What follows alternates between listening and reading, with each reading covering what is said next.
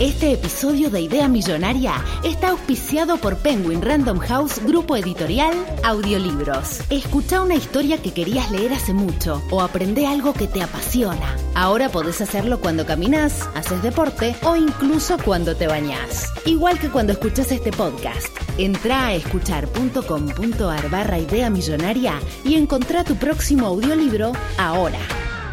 ¿Cómo se llama la fobia a los peluqueros?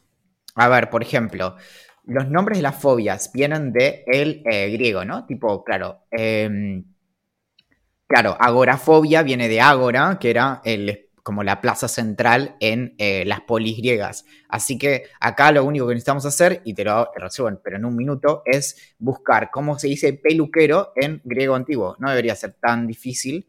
Em, a ver, peluquero, ya lo tengo acá. No, no, no, no. Eh, griego, no sé si tengo griego antiguo, bueno, en griego es comotis, comotifobia.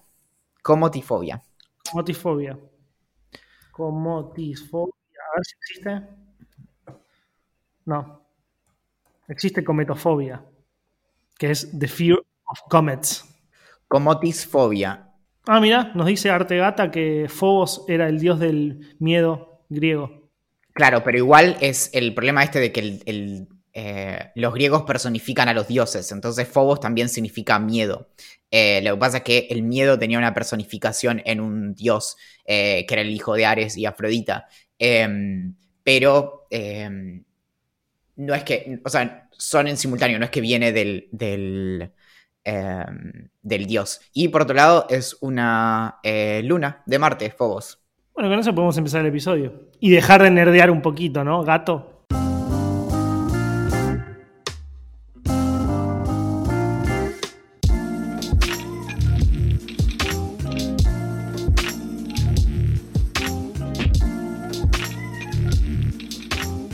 Comienza un nuevo año y con él vuelve Idea Millonaria, el podcast que no solo produjo varias crisis económicas globales, sino que guarda el secreto para salir de ellas. Naturalmente, este secreto será revelado en su debido momento y no es algo que pueda apurarse.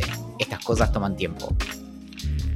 Este es el episodio 8 de la quinta temporada, pero es el septuagésimo tercero si no contamos ese episodio que tenía mucho eco, y es el sexto si solo contamos los episodios en los que Axel estaba ebrio, o es el décimo si solo contamos los episodios en los que Valentín contó chistes que solo él entendía y hubo que borrarlos en la edición, o es el tercero si solo contamos los episodios que valieron la pena, o es el primero si contamos solo los episodios en los que contamos al principio los episodios para hacer un chiste malísimo. Mi nombre es Valentín Muro, grabando desde el barrio porteño de Palermo.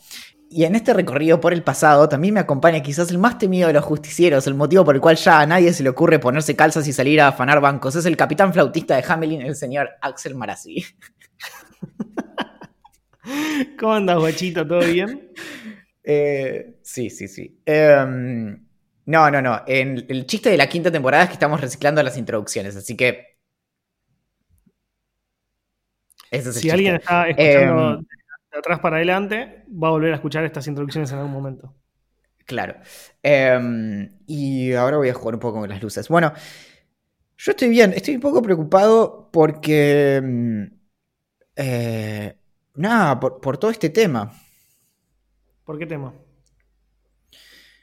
Eh, tengo entendido que, que, no se, o sea, que desde hace un tiempo no, no se puede Em, salir a la calle y como que como que hay que tratar de limitar al máximo el contacto con otras personas y demás, pero nada, yo pensé que era una semana más en mi vida. Vos estás, vos estás tan contento con la situación actual que hasta yo, que soy bastante antisocial, ya tengo un poco los huevos llenos.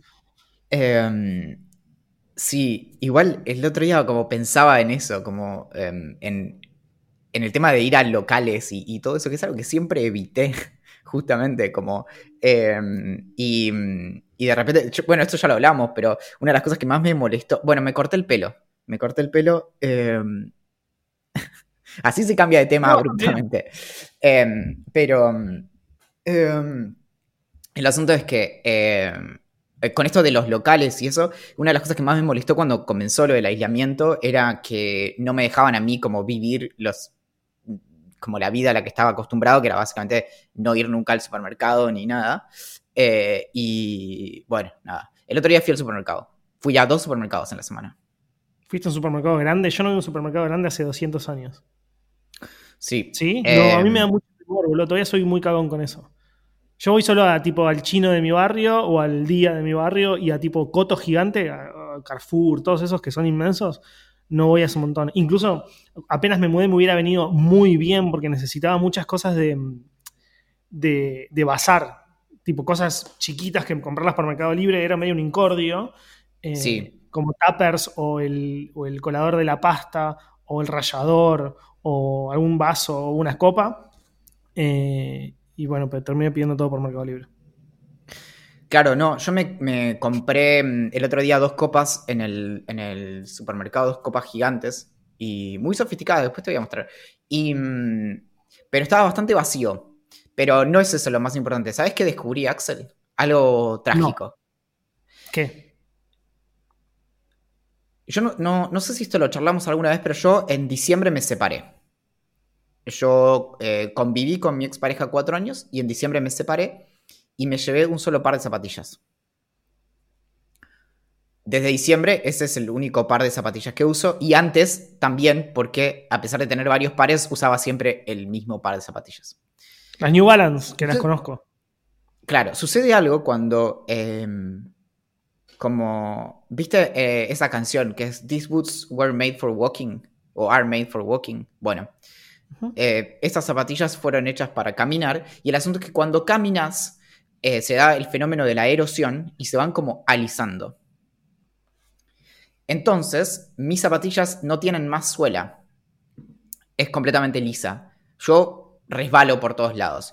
No me había percatado realmente de esto porque hace muchísimo tiempo que yo no iba al supermercado, justamente. Entonces fui a un supermercado que para cambiar de nivel tiene una de esas como cintas que suben, que es como una especie de escalera mecánica, pero lisa.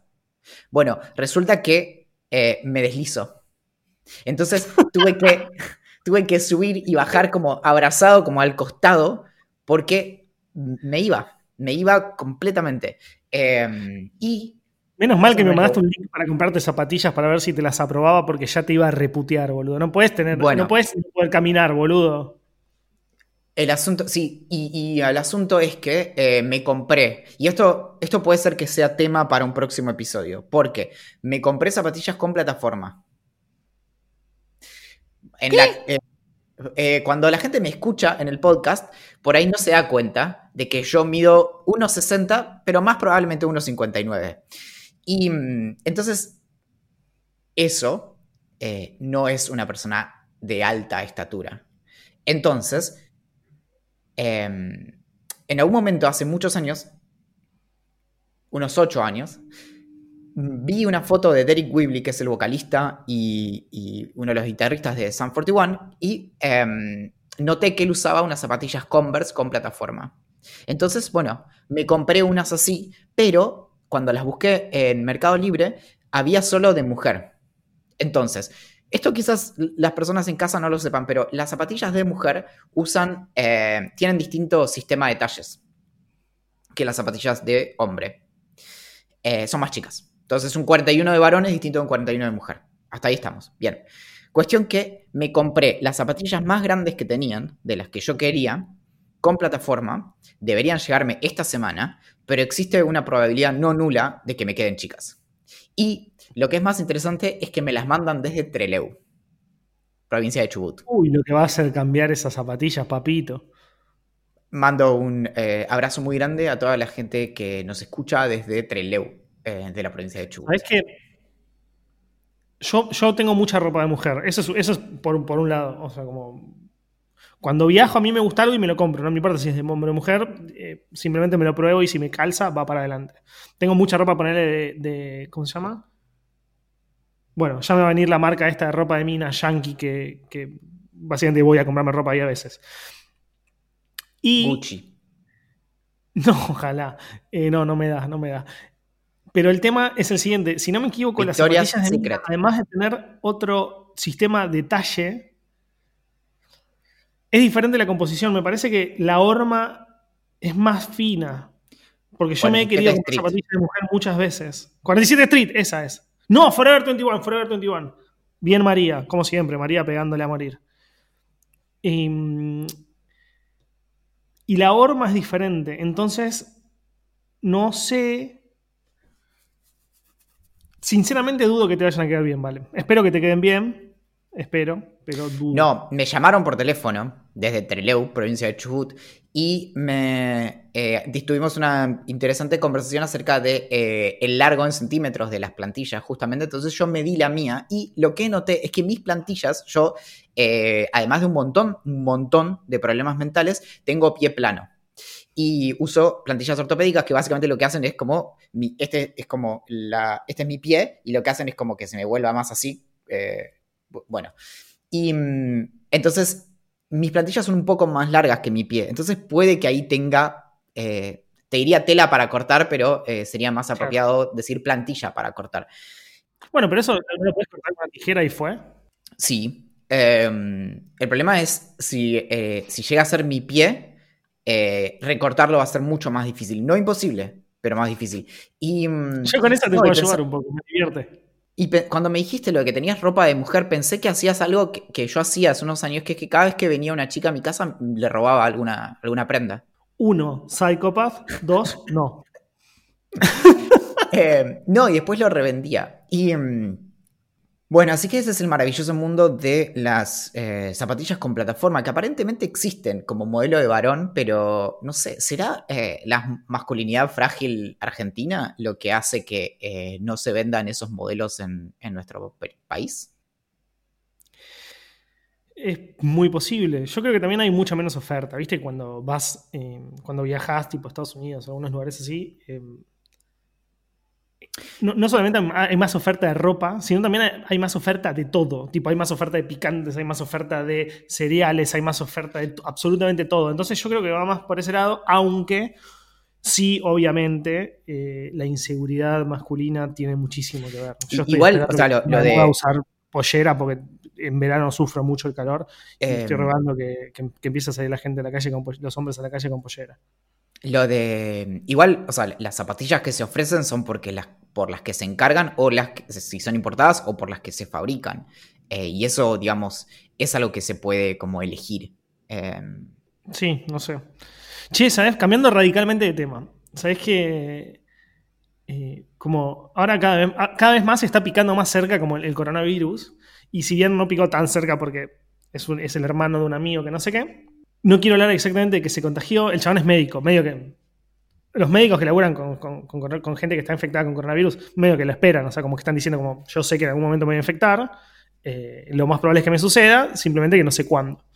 No, o sea, tampoco es lo más probable. O sea, eh, Argentina tiene una de las tasas de, infección de personal de salud más altas del mundo, con un 10% más o menos. Sí, usé las palabras. A lo que me refería es, yo sé que estoy completamente, eh, sé que estoy sé que es muy no, no que es muy posible tampoco. Sé que en algún momento quizás me llegue. O sea, como que no, no, no, no es que es probable que me infecte, pero sí que tengo amigos cercanos que se infectaron, quizás me toca a mí. Entonces, como que no es sorprendente si te termina agarrando, a eso me refería. Sí, bueno, claro. Eh, y el pibe este se infectó y, me decía que el hermano, que es uno de mis mejores amigos, me decía como que, que ahora que ya se curó, que ya está bien y ya volvió a trabajar incluso, dice que como que está liberado, que es algo que hablamos un poco en el podcast secreto, que fue la primera vez que lo grabamos antes de, grabar Idea Millonaria, y me dice que, que, el pibe este está como mucho más relajado y mucho más tranquilo, que incluso no es que quería infectarse porque sabe que muchos la sufren un poco, pero sí que cuando se infectó y vio que no le levantaba, no, tenía más problemas que un poquito de fiebre, dijo como mejor que me,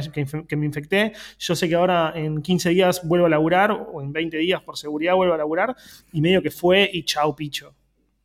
Sí, el problema con eso es que em, ya hay eh, evidencia limitada, pero hay evidencia de reinfección, o sea que la inmunidad podría no ser tan duradera eh, eso por un lado, y después lo, peor es dos los...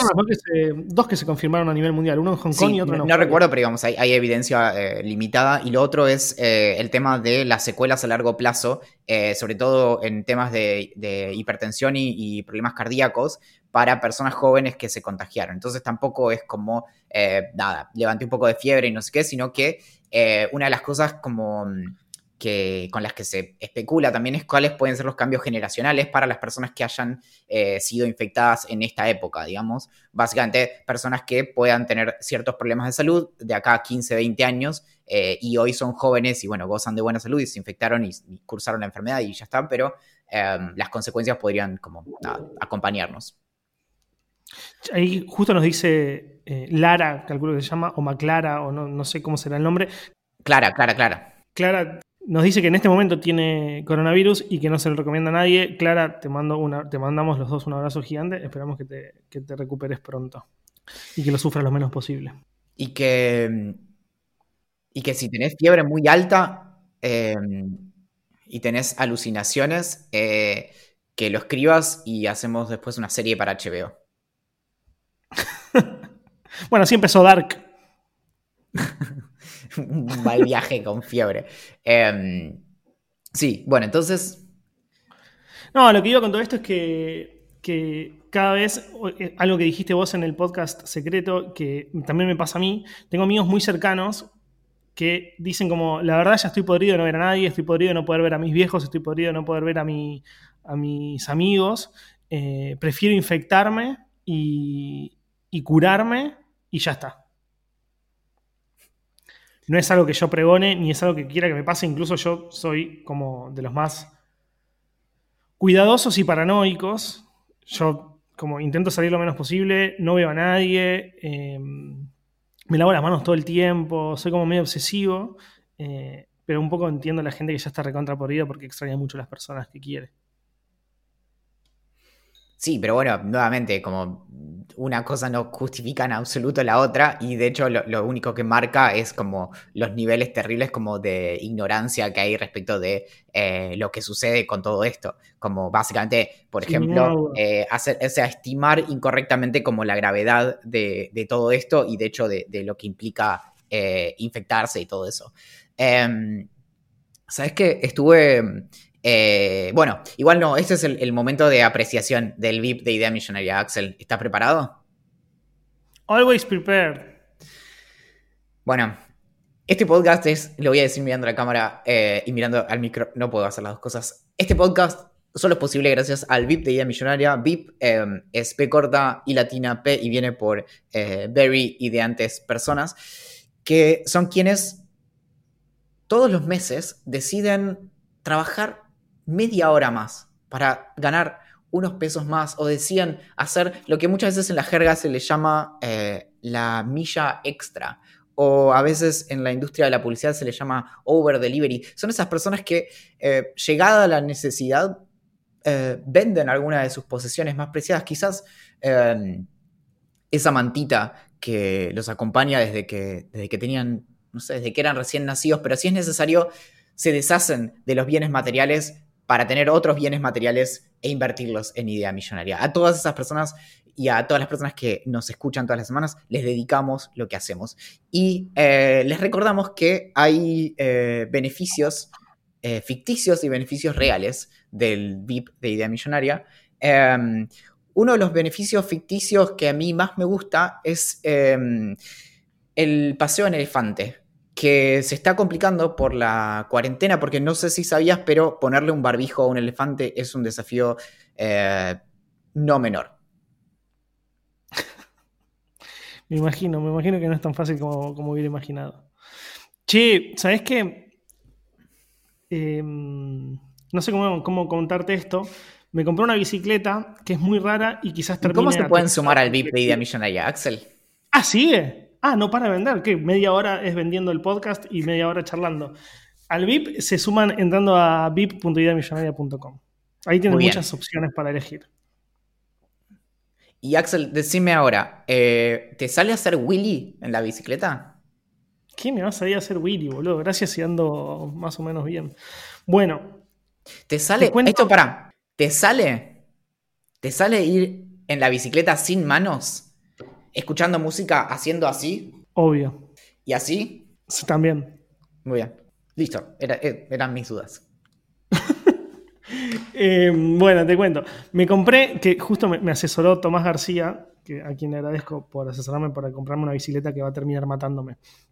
eh, me compré otra bicicleta, no la que ven todos en las stories, que se llama bicicleta Fixie. Fixie significa que, lo voy a explicar fácilmente, que tiene el piñón fijo. Es decir, que las ruedas giran con, eh, con los pedales constantemente. Es decir, cuando yo dejo de pedalear, los pedales siguen girando.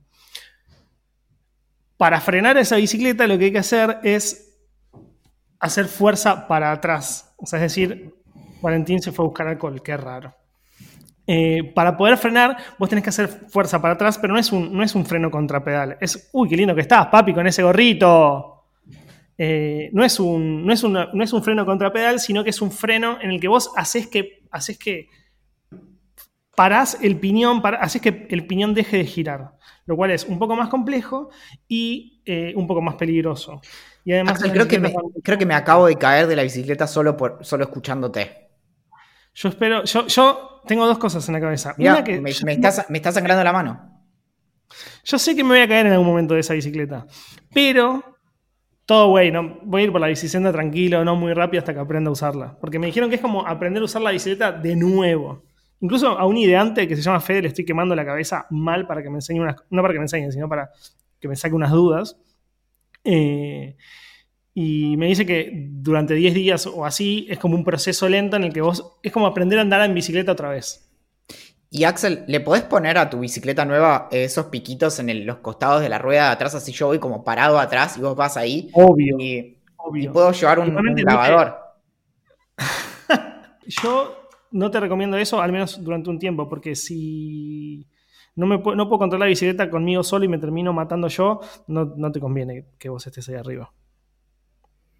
No, pero si chocamos de frente, vos eh, choco contra vos y es como me haces de airbag.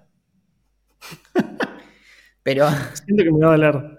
Yo te cuento, estuve mm, eh, pidiendo libros gratis en Twitter, eh, pero básicamente desde hace como un mes, porque mm, esto es muy terrible, y es muy terrible y muy... Ahora se me pasó, eh, ¿cómo pidiendo libros gratis en Twitter? Va a ser ligeramente desagradable lo que voy a decir, y las personas van a sentir esa sensación que últimamente se le conoce con el nombre de cringe, y van a sentirse un poquito como fuera de lugar. Pero la situación es la siguiente veo pasar. A mí me gusta mucho un libro que se llama Explore Everything de Bradley Garrett, que em, voy a.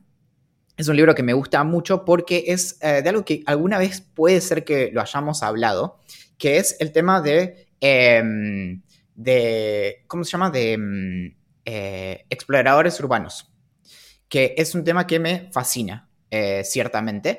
Y mm, que es todo esto de las personas que, por ejemplo, deciden meterse en, ¿cómo se dice? En, edificios que están eh, abandonados y... Mm, nada, y lo que hacen es eh, sacar fotos y compartirlo con, eh, con personas en, la interwebs. Y mm, el libro este es muy bueno porque es de este pibe, Brad, que es británico y se mm, como se dice, se, mm, es un antropólogo que se va a trabajar eh, como a estudiar un grupo, una crew de, exploradores urbanos y em, se, tipo, se mimetiza perfectamente con ellos y empiezan como a, eh, como, lo que hacen es como claimear lugares, como tipo, tratan de, como, mm, nada, eh, explorar lugares a los que no haya ido nadie antes, básicamente. Em, y entonces, em, lo que hacen con eso es que, por ejemplo, digamos, el, esto como un, esquema, como se dice, de, em, de reputación, obviamente. Entonces es como tu, reputación depende de, de, que, de que vos logres, por ejemplo, ir a algún lugar al que nunca nadie fue antes. Y, y el tipo, sí. No, te iba a preguntar cuál que me des un ejemplo de ese lugar porque no se me ocurre. Por ejemplo, em, desde meterse a... Eh, uno, de sus grandes como hitos fue meterse en un... Eh, ¿Cómo se llama? En un eh, edificio en construcción. y ellos fueron como los únicos que se metieron ahí. Y, y lo otro es, por ejemplo, meterse en ciertas estaciones abandonadas de subte de Londres, por ejemplo o ir a como Ah. lugares así. Y, por ejemplo, algo que alguna vez hablamos, eh, pasa mucho como con, eh, con Chernobyl, que eso igual, digamos, obviamente lo está completamente desaconsejado, el tema de meterse en, en, en ruinas y eso. Pero bueno, incluso muchas veces, por ejemplo, cuando surge que van a, a, um, tirar abajo un, no sé, en Estados Unidos y en, y en Inglaterra hubo todo como una... eh, hubo esfuerzos para, para básicamente desarticular los lugares que en algún momento fueron como los, eh, los manicomios. Y digamos, eso como, eh, por así decirlo, como ya no se usa. Y mm, entonces eh, hay muchos de esos lugares que fueron marcados, por ejemplo, para demolición. Y las fotos seguramente las viste, que son como eh, las, esas fotos como de, de lugares abandonados eh, en donde se ve como todo, como esto de... em, como las camillas y como, bueno, Sí, sí, si buscan... eh, Muy película de si- terror en algunas ocasiones. Claro, y tipo, si se busca, o sea, como eh, eh, Urban Explorers en, en imágenes de Google, por ejemplo, aparecen eh, un montón. Y las típicas también son esto, como incluso en la ciudad de Buenos Aires hay toda una movida de exploradores urbanos. Y mm, tiene que ver con esto, como con meterse en el, en el subte y como en, en lugares como, bueno, nada, no explorados, justamente. Bueno, este pibe acaba de sacar un nuevo. Todo esto era el preámbulo. Este pibe acaba de sacar un nuevo libro que se llama Bunker. eh, y es un libro acerca de algo que nosotros alguna vez hablamos, eh, que es esto de los. em, las guaridas de los muy millonarios. Em, y. y entonces, bueno, la cuestión es que eh, cuando veo que saca este libro, me aparece en Twitter, yo lo sigo, entonces me aparece la, mm, ¿cómo se llama? La, la cuenta de su editorial. Y la editorial tenía 4.000 seguidores en Twitter, o sea, muy, como muy poco. Es, es de Random House, eh, a quienes eh, les agradecemos los libritos. Y, mm, pero bueno, es, es Paul Allen. Eh, queremos, se llama, Random eh, House. se llama eh, Allen Lane, creo que se llama la, la- como la casa editorial dentro de Random House. Y mm, les escribo, les mando un DM y les digo como, hola, sí, yo escribo para un diario en Argentina y quería hacer una reseña. Eh, ¿me, me darían una copia? Bueno, y no me respondieron. Y le escribo como al editor también, y, tampoco, y también tenía tipo mil seguidores. Y yo decía como, como me sentía mal, ¿entendés? Porque decía, no era como, viste que es muy distinto, por ejemplo, si vos agarrás y le escribís a alguien que tiene, no sé, 100.000 seguidores y decís, bueno, se le va a pasar, ¿entendés? Como, es, esta persona no debe recibir tampoco tantos mensajes, como, ¿qué está pasando? Bueno, finalmente hace tres días me respondieron y me mandaron un PDF eh, del libro y nada. no lo ¿Y ¿se, con- se consigue acá el libro ese o no se consigue? Eh, no, o sea, editado en castellano no está seguro. Eh, y acaba de salir, o sea, salió ahora a principios de agosto. Eh, ¿Y Book Depository qué onda? Sí, lo tiene, seguro que lo tiene. A ver, ya te lo busco. Eh, pero nada, igual el tema me fascina porque el que había escrito sobre esto era Douglas Rushkoff, eh, que es el de Programar o Ser Programado, ese libro eh, del 2010, 2011 creo. Eh, sí, acá está. Está 2.000 2.000 pesos. Eh, No está tan mal. en tapa Es dura. un libro que calculo que va a tener muchas fotos y demás. Es un libro bastante barato. Sí, el, sea, el barato primer no es libro. pero, pero Eh, el que- primer libro, yo insisto, es uno de mis libros favoritos, el de Explore Everything. Y lo que tiene de interesante es que eh, yo creo que terminé llegando a eso porque eh, él hace todo un paralelo entre la cultura de los exploradores urbanos y la cultura hacker, que fue mi tema de investigación durante mucho tiempo. Y de hecho, a lo que hacen los exploradores urbanos, él lo llama place hacking eh, o hackeo de lugares.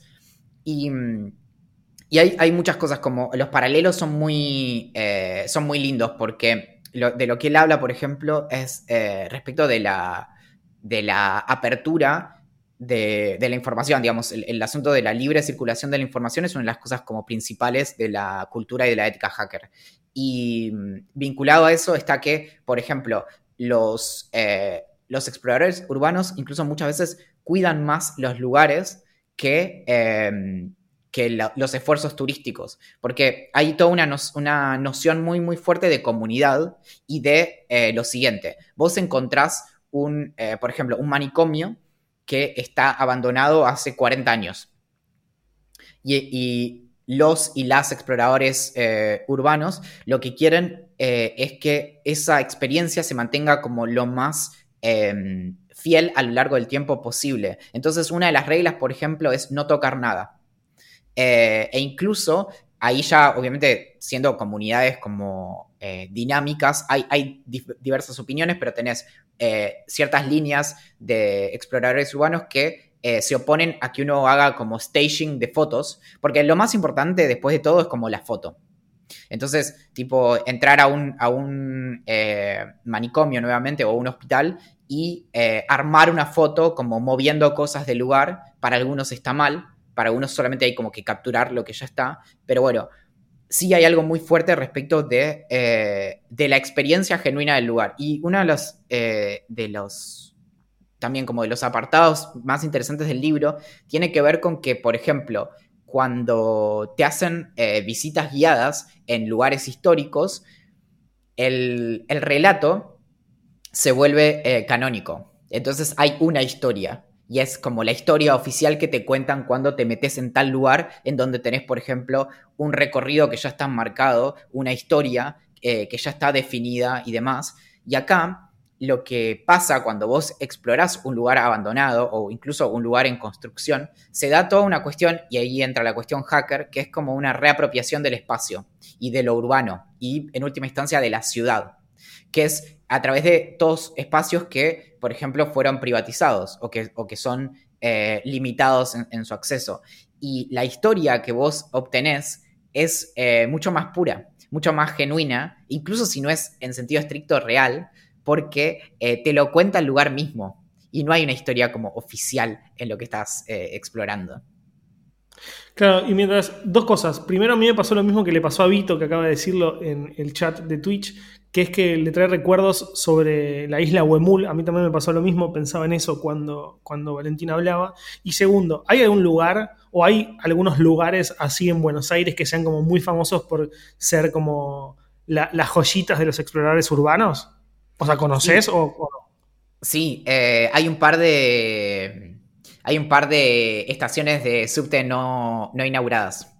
Em, oh, muy bueno. Y eh, de hecho, en la línea A eh, no recuerdo exactamente, pero creo que en ese tramo en el que hay eh, están las estaciones de un lado y del otro, que creo que es la estación Alberti, em, y no sé si es Pasco, pero que hay, hay como estaciones no inauguradas. Eso lo mismo pasa en, Londres, justamente, y uno de los lugares en donde se suelen meter estos eh, tipos es en el sistema de subte del correo. O sea, el correo en la ciudad de Londres tenía unos unos túneles eh, y como una especie de mini subte de cartas eh, para recorrer más rápido la ciudad. Entonces, bueno, se meten ahí y eh, muchas veces se meten también como en, bueno, búnkers abandonados o esto, como los edificios en construcción. Entonces, de hecho, uno de los, de los lugares como más célebres al que fueron con esta crew, que no me acuerdo el nombre, eres como un acrónimo,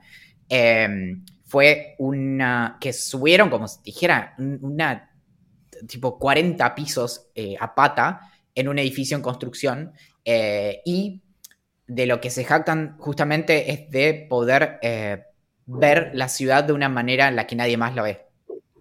Claro. Sabes que no, tiene que ver directamente con esto, pero sí es, tiene algo de exploradores y de meterse en lugares donde no se deberían meter y demás. Durante mucho tiempo vi muchos videos en YouTube de pibitos que se meten en edificios de construcción, pero no con la intención de conocer un lugar que no conoció otra persona, sino de subir lo más alto posible, eh, incluso a las grúas estas que están en los últimos pisos de esos edificios que ya son altísimos porque están tipo Hong Kong y Shanghai y New York, todos estos lugares donde hacen edificios de 200 millones de pisos. Y son videos que los suben a YouTube, usualmente son muy son extremadamente famosos, hay algunos que tienen millones de seguidores en Instagram, o sea, como no, no estoy diciendo nada nuevo, no estoy descubriendo la pólvora, pero es muy zarpado porque vos los ves y los ves y como están en un plan adrenalina mortal y se cuelgan de las grúas, o sea, llegan al último piso, se suben a las grúas estas que tienen como unos, unos palos inmensos y, se cuelgan del último cosito que está, que, que en esa grúa, después se vuelven a subir y se vuelven. Y las, y las, uno, están completamente limados mal. Y dos, la vista que tienen realmente es única, porque estás en un piso, no sé, boludo, 100, ponele, no, no sé cuánto.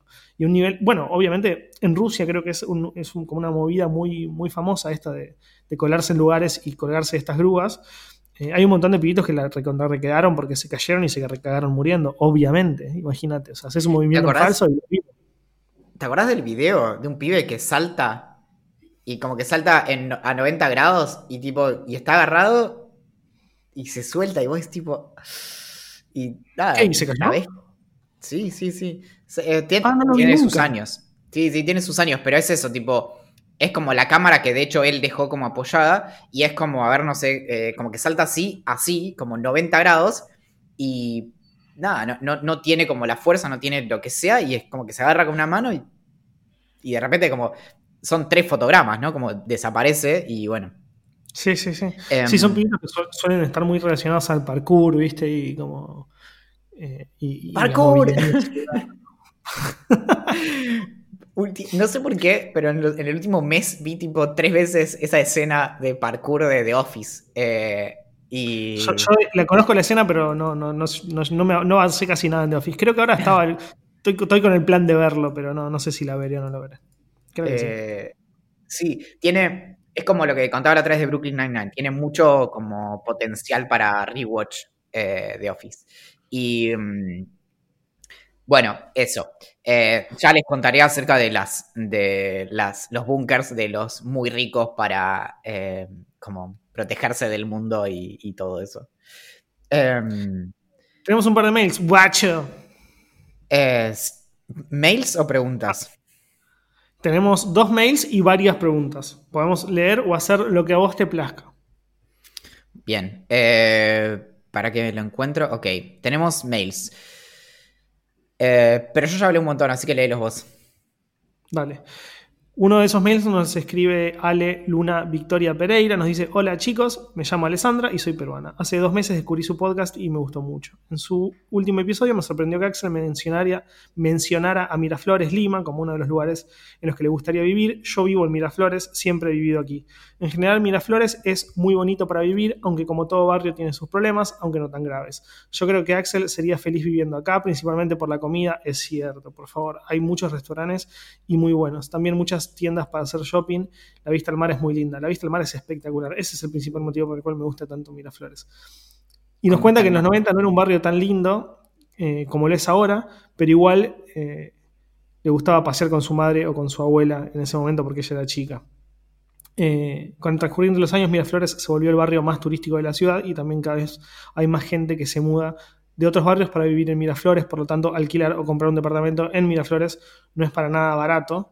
Eh, sí, es cierto, yo tengo varios amigos peruanos y me dicen como que, Miraflores no es un barrio exclusivo para millonarios, pero que es un barrio para, exclusivo para gente bastante acomodada porque, porque se, puso muy cheto. Pero bueno, pasa en todos lados, no sé, Palermo un poco pasa eso, eh, en Regoleta, eh, no sé, hay varios lugares, Belgrano. ¿Cuántas personas se tienen que sumar al VIP de Idea Millonaria para que compremos una residencia, no, no, una casa, sino tipo una residencia ideante en Miraflores, en donde hacemos residencias artísticas y traemos, no sé, personas que, por ejemplo, hagan em, arte y tecnología, ¿no? Entonces, nada, tenemos ahí gente eh, haciendo cosas con lucecitas, eh, después tenemos increíble, ¿te imaginas? artes plásticas, eh, crayones. Nosotros, eh, estamos ahí y si va un ideante, un, ideante que vive en otro lugar del mundo, va a Miraflores, nosotros lo acogemos y decimos, bueno, mira, vení, vos dormís acá unos días, tranca, después es gratis, gracias a vos esto existe y, nada, alojamos a la gente copada. Pero bueno, no, se tiene que sumar un millón de personas, boludo, más o menos, a para poder comprar una casa en Miraflores. ¿Sabes que eh, los rumores de que te gusta acoger ideantes son ciertos? Eh, no seas burdo, boludo. No seas. Siempre para ese lado. Siempre esos chistes, boludo. Yo estoy siendo buena onda diciendo te recibo en mi casa para que no tengas que pagar alquiler o un hostel. Me, tocaron, me tocaron el timbre y era, y era ese chiste. Y me dijo, tipo, vine. Em, Qué burdo, por favor. bueno, y mm, nos escribe Julián eh, Angulo y mm, dice, hola Valen, imagínate que el otro día iba escuchando el podcast mientras, podcast mientras manejaba hacia otra ciudad por trabajo y entonces dijeron, las tortugas del desierto pueden durar hasta 18 meses sin tomar una sola gota de agua. En ese momento pensé, qué interesante, pero luego pensé, ¿cómo rayos descubrieron eso? ¿Acaso el trabajo de alguien es seguir una tortuga del desierto durante más de un año solo para descubrir que eso es lo que tarda en tomar agua? ¿Cómo puede ser eso un trabajo? ¿Cómo puede ser eso útil para la humanidad? Me imaginé que estos cuestionamientos tú mismo los podrías resolver, por eso escribo este correo. Saludos, Julián Angulo, un ideante que los escucha desde la costa colombiana. Bueno, Julián, estuvimos investigándolo y efectivamente hay eh, una... Es así.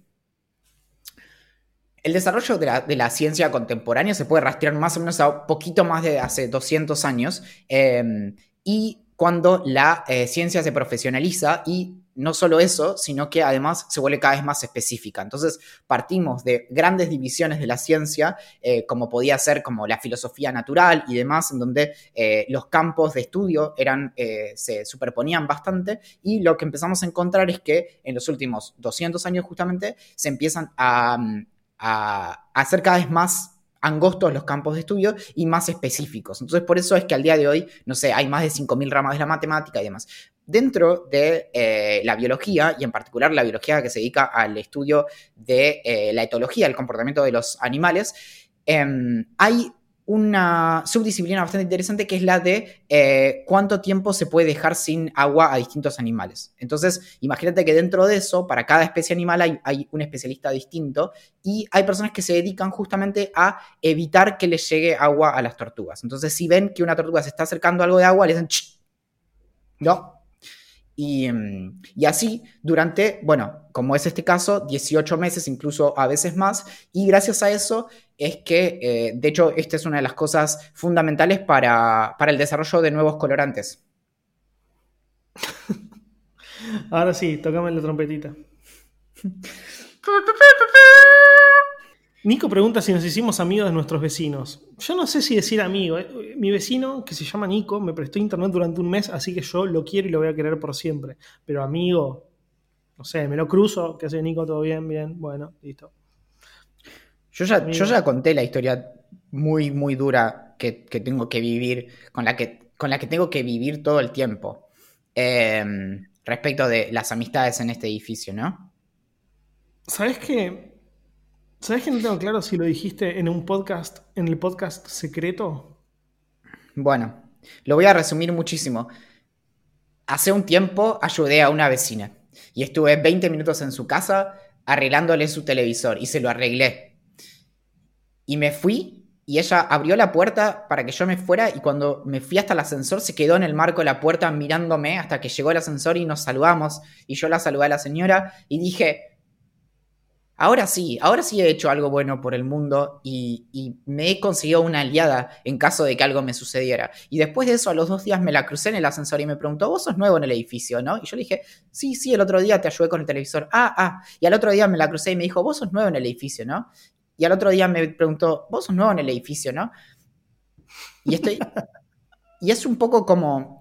Eh, como si fuera la primera vez aquella película eh, tan. Es, ese clásico de Adam Sandler que nos hizo a muchos introducirnos en la filosofía. Y. Mmm, Parece que sí lo habías contado porque todos se acuerdan y no creo que todas sí. las personas que están hablando paguen por el Como si fuera la primera vez, Axel. Como si fuera la primera vez. Es un peliculón mal. ¿Adquiriste, pregunta a una amiga de la casa, Manu Chacha, si adquirimos algún hábito en la cuarentena que esperamos que dure después?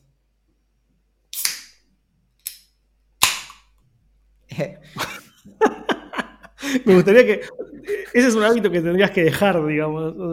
sí, sí, sí. Igual eh, el otro día una nota muy buena acerca de como de la BBC, acerca de básicamente todos los motivos por los cuales los argentinos eh, vamos camino a la extinción, pero que era, por ejemplo, eso, como cómo aumentó el alcoholismo. Eh, o sea, to, to, todo lo que podía ir mal está yendo mal. Y. Y, y doy fe. Preguntan a Abu si significan algo los sueños y lo pregunta porque soñó algo re feo y turbio. No se sabe, no se sabe realmente cuál es el, el, la función eh, específica de los sueños. Eh, de hecho, no, no, se cree que sean eh, específicos a los humanos o exclusivos a los humanos. Definitivamente no hay algo del estilo de lo que propone el psicoanálisis respecto de, digamos, sobre interpretar los sueños, es decir, la, hermenéutica de los, de los sueños es, no, no, es productiva en términos terapéuticos y hay algunas teorías respecto de que, por ejemplo, se trata de em, información o señales eh, cuasi aleatorias de nuestro cerebro durante, durante el descanso que al ser interpretadas generan como historias vívidas y demás. Eso es una. Otra es que cuando soñamos, por ejemplo, eh, imaginamos o em, ensayamos historias o, situaciones que podríamos enfrentarnos o que ya enfrentamos y que eso de hecho nos ayuda, por ejemplo, a enfrentarlas mejor en el futuro o a, em, aceptar mejor o, o, básicamente tener como algún tipo de em, de efecto beneficioso eh, sobre nuestra cognición, pero lo cierto es que no, no, se sabe cuál es la función exacta de, los sueños. Axel, ¿conoces la expresión cuerito flojo? Me, parece muy extraña. A ver, contame a qué se refiere. No, Jorge pregunta, ¿de dónde creen que sale la expresión cuerito flojo? Ejemplo, tengo el cuerito flojo. No sé, voy a googlearlo porque no puedo quedarme con la duda de ¿Qué significa tener el cuerito flojo? Mm. Hay una pregunta muy buena de Joaquín. Dice, ¿dónde les da placer gastar su dinero? Uf, es muy buena. A mí me, da mucho placer, me gusta mucho comprar ropa. Yo creo que lo que más me da placer a la hora de gastar mi plata es comprarme ropa. A mí, esto es muy. No sé si es muy terrible, pero a mí lo que más me da placer de la plata es regalarla. Y esto es real. Me, encanta eh, y tengo como un problema a veces de, adicción a donar plata. Como cuando aparecen como oportunidades, como, no sé, sobre todo hago como estimaciones y me cuesta muchísimo como fallar por el lado de en qué me lo gastaría yo. Entonces, eh, no sé, de hecho, como en el último año doné poco más de 100 mil pesos a distintas causas. Bueno, hicimos la campaña de, Chaco y en un mes y medio, dos meses juntamos 500 mil pesos para comprar material de protección para el personal médico de Chaco. Eh, y, es como, es, compulsivo, como que eh, aparecen cosas así y es como, no sé, estamos comprando cartucheras para los chicos que empiezan el colegio, tomen todo mi dinero, estamos comprando no sé qué cosa, bueno, y así, y Nada, y es loco porque es muy zarpado que eh, me siento como mejor y durante más tiempo cuando regalo el dinero que si me compro zapatillas con plataforma que me van a quedar chicas. Pregunta Gus, nos dice si se puede unir al VIP aunque no pueda ir a las reuniones futuras físicas porque es de Uruguay y no lea el mail. Por no leer el mail estimo que no, no leerá el vino que es el, newsletter que mandamos todos los viernes al mediodía. Eh, vos, Gus y cualquier persona puede ser VIP y puede hacer lo que quiera con eso. Digo, si vos querés poner plata y, no consumir, porque te gusta el podcast, pero no querés consumir los beneficios, todo güey. Obviamente. Lo, podés donar. Podés donar, tipo, los beneficios. Em, igual, eh, algo importante. Eh, nunca hubo una juntada VIP. O sea, eso no existe. Como las, cuando hicimos como idea millonaria en persona, era abierto a, toda persona que quisiera embriagarse con nosotros y a lo sumo para las personas que estaban en el VIP, lo que había era la primera bebida gratis eh, y siempre hubo algún, algún regalo eh, especialmente de bobo de parte nuestra, pero nada más. Bueno, esta es interesante. Pero no, no, la voy a investigar antes de leerla. Uy, acabo de hacer tipo un cliffhanger. Em, es tipo la, última parte del episodio de 24 que terminaba como. Y el terrorista es. Em, bueno, esto por ahí ya lo contamos alguna vez, pero Luana pregunta: ¿cómo sería su casa soñada? Quizás conozca otro, otra en algún momento que me genere más amor que, la que voy a decir a continuación. Hasta ahora, la casa que, si vos me dijeras, elegí una casa que hayas visitado en la historia para vivir, te la regalo, em, elegiría la que fuimos a Bariloche juntos. Eh, sabía. Mal, boludo. Es la mejor casa que yo estuve en mi vida, boludo. Pero, pero por la mierda, tipo en el medio. Obviamente me gustaría que esa casa esté en Buenos Aires, digamos, en Capital Federal. Pero es imposible porque estaba en el medio del bosque viendo a las montañas y no sé qué. Pero bueno, me gustaría eso, así como está esa casa y las cinco cuadras que había alrededor, la traes acá, la pones acá y yo vivo eh, en el mismo lugar donde estoy viviendo ahora. Con, eh, Axel hicimos en el último mes escape de, dos escape rooms eh, y lo transmitimos por Twitch. Soy muy malo, boludo. Soy muy, muy, muy, muy malo escapando. Sí, bueno, yo el otro día, tipo, o sea, yo creo que, que si yo no hubiera estado, eh, lo, resolvía más rápido. Pero... Mm, no, pero las dos veces se sumaron también Mateo, Sano y Franco. Entonces éramos como una gran banda. Bueno, con Mateo, que fue mi, eh, fuimos vecinos eh, toda la vida en Bariloche, eh, en un momento cayó en nuestras manos un software que se llamaba tipo Creative Home Designer, una cosa así, o Easy Home Designer, o Home Designer for People Who Have Mental Issues, y... Lo que y, dice, nos, nos, juntábamos y tipo nuestro videojuego era, era como una especie de CAD muy atontado que usábamos para diseñar como lo que iba a ser como nuestro departamento en el que viviéramos juntos en el futuro. Y por ejemplo, entre, tenías un montón de objetos y lámparas y sillones, yo qué sé. Entonces, eh, y con esto cierro la historia, no había televisores planos en, ese, en ese software. Y entonces lo que hacíamos era poner un televisor normal, pero lo expandíamos hasta que tuviera tipo dos metros de altura y la cola la metíamos como dentro de la pared. Entonces te quedaba como una pantalla tipo plana, gigante, del tamaño de la pared, y esa era la casa de mis sueños. Buenísimo. Describí un outfit que nunca usaría yo, Valentín. Pará, mientras vos pensás, porque yo ya tengo la respuesta, voy a describir el que vos no usarías. ¿Viste las remeras que están, que están volviendo ahora medio de moda? Esas hippies que, están como, que son como todas desteñidas de colores diferentes. Esa remera nunca la usarías, incluso si te la, no sé, te la regalo yo y te pido por favor usarla, me dirías, perdón, loco, sabes que. Sí, mi papá tenía esas. Eh, que se hacen tipo como, no sé si es así, pero como con batik o algo así, pero como que lo, lo, pintan con varias cosas como hecho un bollo y después te queda como la aureola. Sí, no, eh, yo sabes con qué eh, no te veo, con cosas que tengan muchos flecos. no, no, nunca usaría algo con flecos, nunca. Exacto. Em, Elvio pregunta una que me... Elvio, te mando un abrazo muy, muy grande. Pregunta, serie, película, comedia para no pensar en ruptura amorosa. Bien, eh, yo creo que ahora que la estás viendo, eh, Community es una gran eh, comedia para ver y no pensar en rupturas, que te apaga bastante. Tipo, es buena. Pineapple Express. Qué buena que está esa película, boludo. Por favor, boludo. Sí. Qué buena película, boludo. Bueno, las de tipo, varias así de Seth Rogen y de Fumones me parece que están bastante bien. Eh, yo qué sé, Westworld. O sea, si, si querés agarrar un anotador y ponerte a ver, o Dark. Eh, bueno, por ahí Dark es más, más eh, como emotiva, pero sí, no sé. Sabes que había, había, estaba pensando en, decir crashing, pero tipo, soy lo más pelotudo del mundo porque básicamente todo el tiempo está hablando de su separación. Y, y arranca con, una separación. al mismo tiempo, em, claro, al mismo tiempo está buena en cierta forma porque como vos vas viendo cómo él supera esa ruptura. Entonces, quizás por ahí te pega bien, Elvio. No, no sé. Eh, sí te va a hacer pensar en la ruptura, pero vos ves cómo la persona va mejorando. Entonces, si te pones en lugar de él, quizás garpa. Lo que. Mm, bueno, esto, cuando yo me separé, creo que en el 2009, pero no sé, eh, no lo quiero googlear. En algún momento yo me separé de alguna pareja y acababa de salir la película 500 eh, Days of Summer.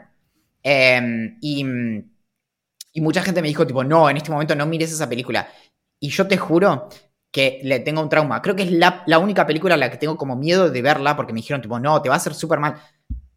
Superé hace 10 años, 11 años, no sé, aquella separación, pero al día de hoy es como que, tipo, si tengo, nunca vi esa película porque pienso como que, tipo, me, me va a destruir Em, pero bueno, acá Vito, dos cosas. Primero, Vito está diciendo la peor película del mundo por 500 Days of Summer. A mí particularmente me encanta esa película, pero porque me encantan los dos protagonistas y me encanta eh, me encanta The Smiths, que, que es como que tiene mucha importancia en la película. Sin contar eso, yo te recomiendo que la veas porque es una linda peli. Y otra de las cosas es que 11 nos está diciendo si, si cuando digo- decimos Crashing nos referimos a la serie de Phoebe Waller-Bridge. No. no. Crashing es, es de Phoebe, pero a la que nos estamos refiriendo en los últimos dos episodios, porque Valen me la recomendó, también me la recomendó Milton Vieira, que es un, un grosso absoluto, deberían seguirlo en sus redes sociales. Pero yo Eh, antes, Milton, Sí, vos, No. vos, sos, vos sos muy fan de, de- si querés que cambie de opinión, mandame eh, cerveza día. A la que nos referimos cuando estamos hablando de Crashing nosotros es a la serie de Pete Holmes, que es un humorista, eh, un comediante yankee, que se llama Crashing porque se pelea con la novia. Ya lo dijimos en el episodio pasado, así que lo digo rápido. Se pelea con la novia y se llama Crashing porque duerme en los sofás o en, donde puede de las casas de algunos comediantes famosos. Y básicamente de eso se trata, de eso se trata la serie. Eh, Jesus hace una pregunta y dice, ¿qué es lo que hace a una persona inteligente? Y ahí obviamente podemos eh, remitirnos a, bueno, ¿a quién más, no? Sino a Sócrates. Y básicamente lo que hace una persona inteligente es eh, ser muy, muy, muy consciente de los límites de su propia inteligencia y nunca eh, sobreestimar su inteligencia frente a, eh, a nada, a lo que se le presente. Entonces, una de las maneras más fáciles de ser tontos es pensar que somos más inteligentes de lo que realmente somos. Bien Sócrates, ¿eh? Me cae bien el No, es que el pibe la movía, la movía. Era el, el Ah, Messi boludo, yo tengo una pregunta para vos, tipo pregunta gran, pero yo. ¿Cuál es tu filósofo preferido? Tenés que elegir solo uno. No, pero Eh, sin el obvio. Russell. Bertrand Russell. No, pero sin, sin, sin Bertrand. Eh, o sea, a ver, filósofos eh, clásicos. eh, pasa que es sofista. Me gusta mucho Protágoras. Eh, me- claro, me gustan varios ¿Qué sofistas. significa Protágora? O sea, no sé, sé que es un nombre, digo, pero ¿cuáles eran las ideas y demás? Eh, sí, y si no, bueno, eh, sí, Aristóteles también. Como si tengo que tirar como Platón o Aristóteles, Aristóteles. Pero mm, Protágoras es filósofo, eh, creo que es presocrático. En realidad es, un, es un sofista y lo que sabemos de él lo sabemos a través de, de Platón y es eh, al que tenemos porque, eh, por la expresión el hombre es la medida de todas las cosas eh, y que se refiere a que eh, básicamente nuestro como eh, punto de referencia para, para todos so- somos, bueno, nosotros somos como antropocéntricos en ese sentido. Eh, pero a ver, no sé. Bueno, después, no sé, me gusta mucho Epicuro, eh, que justamente tiene toda una como idea respecto del placer, que no es eh, estrictamente como el hedonismo, eh, pero sí como una idea muy linda respecto de lo que significa como hacer filosofía en comunidad, y es famoso como por, por, digamos, hacer filosofía en su jardín, básicamente escabeando vino, y... y Epicuro, de hecho, digamos, es, es, muy forzado hacer algunas atribuciones con filósofos clásicos eh, respecto de religión, porque básicamente las nociones contemporáneas de religión no son las mismas que tenían los, los, griegos antiguos, pero hay varias cuestiones eh, de Epicuro que hoy podríamos leer con otra luz respecto de eh, como el libre pensamiento y la relación con el dogma o con las religiones y demás. Así que bueno, Epicuro es uno bastante lindo también para, para investigar. eh, y. No sé. eh, Esos son los que tengo. Pasa que, bueno. eh, Y ahí, bueno, ya se convirtió, ya la última, la última, prometo que es la última. ¿Y hay algún argentino relativamente contemporáneo? Se puede haber muerto hace un tiempo y demás, ¿algún argentino contemporáneo que te guste mucho? Mario Bunge. Eh, Bunge, de hecho, eh, fue como bastante mentor de, de mi, en algún momento, eh, directora de tesis. El asunto es que, digamos, el motivo por el cual no estoy seguro de, de- de si es mi directora de tesis es porque no hablo con ella hace, un año eh, y no estoy trabajando activamente en, mi tesis. Pero Bunge eh, es un filósofo que se fue de, Argentina en los años 60, eh, vivió hasta hace un año, creo, a- creo que murió a los 101 años, él vivía en Montreal, en Canadá, y, mm, y él justamente era un, era un filósofo de la ciencia con una postura muy marcada en contra de- del psicoanálisis en, en particular y de bueno, varias cosas más, pero hizo varios aportes eh, muy interesantes también respecto de, temas que a mí me interesan, como es el realismo y antirrealismo científico. Y nada, y era como, es, es un filósofo muy interesante que fue muy, muy negado eh, en Argentina y en particular, digamos, por la Facultad de Filosofía y Letras de la Universidad de Buenos Aires, eh, al punto de que, por ejemplo, hace unos años eh, Bunge quiso donar no, no su biblioteca, sino miles de ejemplares que tenía de sus libros publicados y en, la, en mi facultad le hicieron tanto bardo para, para aceptarlos que los terminó donando a la Universidad de La Habana en Cuba. No, no la puedo creer, boludo. O sea, ah. fue tanta la burocracia de la UBA que el chabón terminó donando los libros a otro país. Y Bunge, eh, más allá de la Argentina, eh, goza de muchísimo reconocimiento eh, en, general. Digamos, es, un filósofo muy reconocido y muy ninguneado ah. como por, digamos, por el establishment filosófico argentino. A tal punto que, por ejemplo, a Bunge se lo reconoce muchísimo más en la Facultad de Exactas que en la Facultad de Filosofía y Letras. Mira. Bueno, amiguito, con eso nos retiramos. Un podcast, eh, un episodio muy filosófico el de hoy. Y queremos instar a todas las personas que, que nos escuchan y que siguen nuestras eh, ideas a que, si pueden, se metan en algún edificio en construcción. Eh, si ven un agujero en el piso. y lo único importante es que dejen todo como está y que saquen fotos. exploren. Exploren. Exploren. Mi nombre es Axel Marazzi. Es un gran nombre de episodio. Así se, va a llamar el episodio este. Anota, anota. Em, el mío es Valentín Muro. Julián Príncipe hizo la canción de inicio y cierre de este programa. Nos encuentran en ideamillonaria.com, en Idea Millonaria P en Twitter, Idea Millonaria Podcast en Instagram y como Idea Millonaria en Telegram, Facebook, YouTube y Reddit. También nos pueden escribir a gerencia.ideamillonaria.com lo que quieran. Y cuando estaba en tercer grado, eh, mi grado se llamaba Los Delfines, mi maestra se llamaba Lorena, y como yo nunca eh, me ganaba ningún reconocimiento de nada, una vez como me dieron al final del año un reconocimiento por el esfuerzo. Atentamente. La gerencia.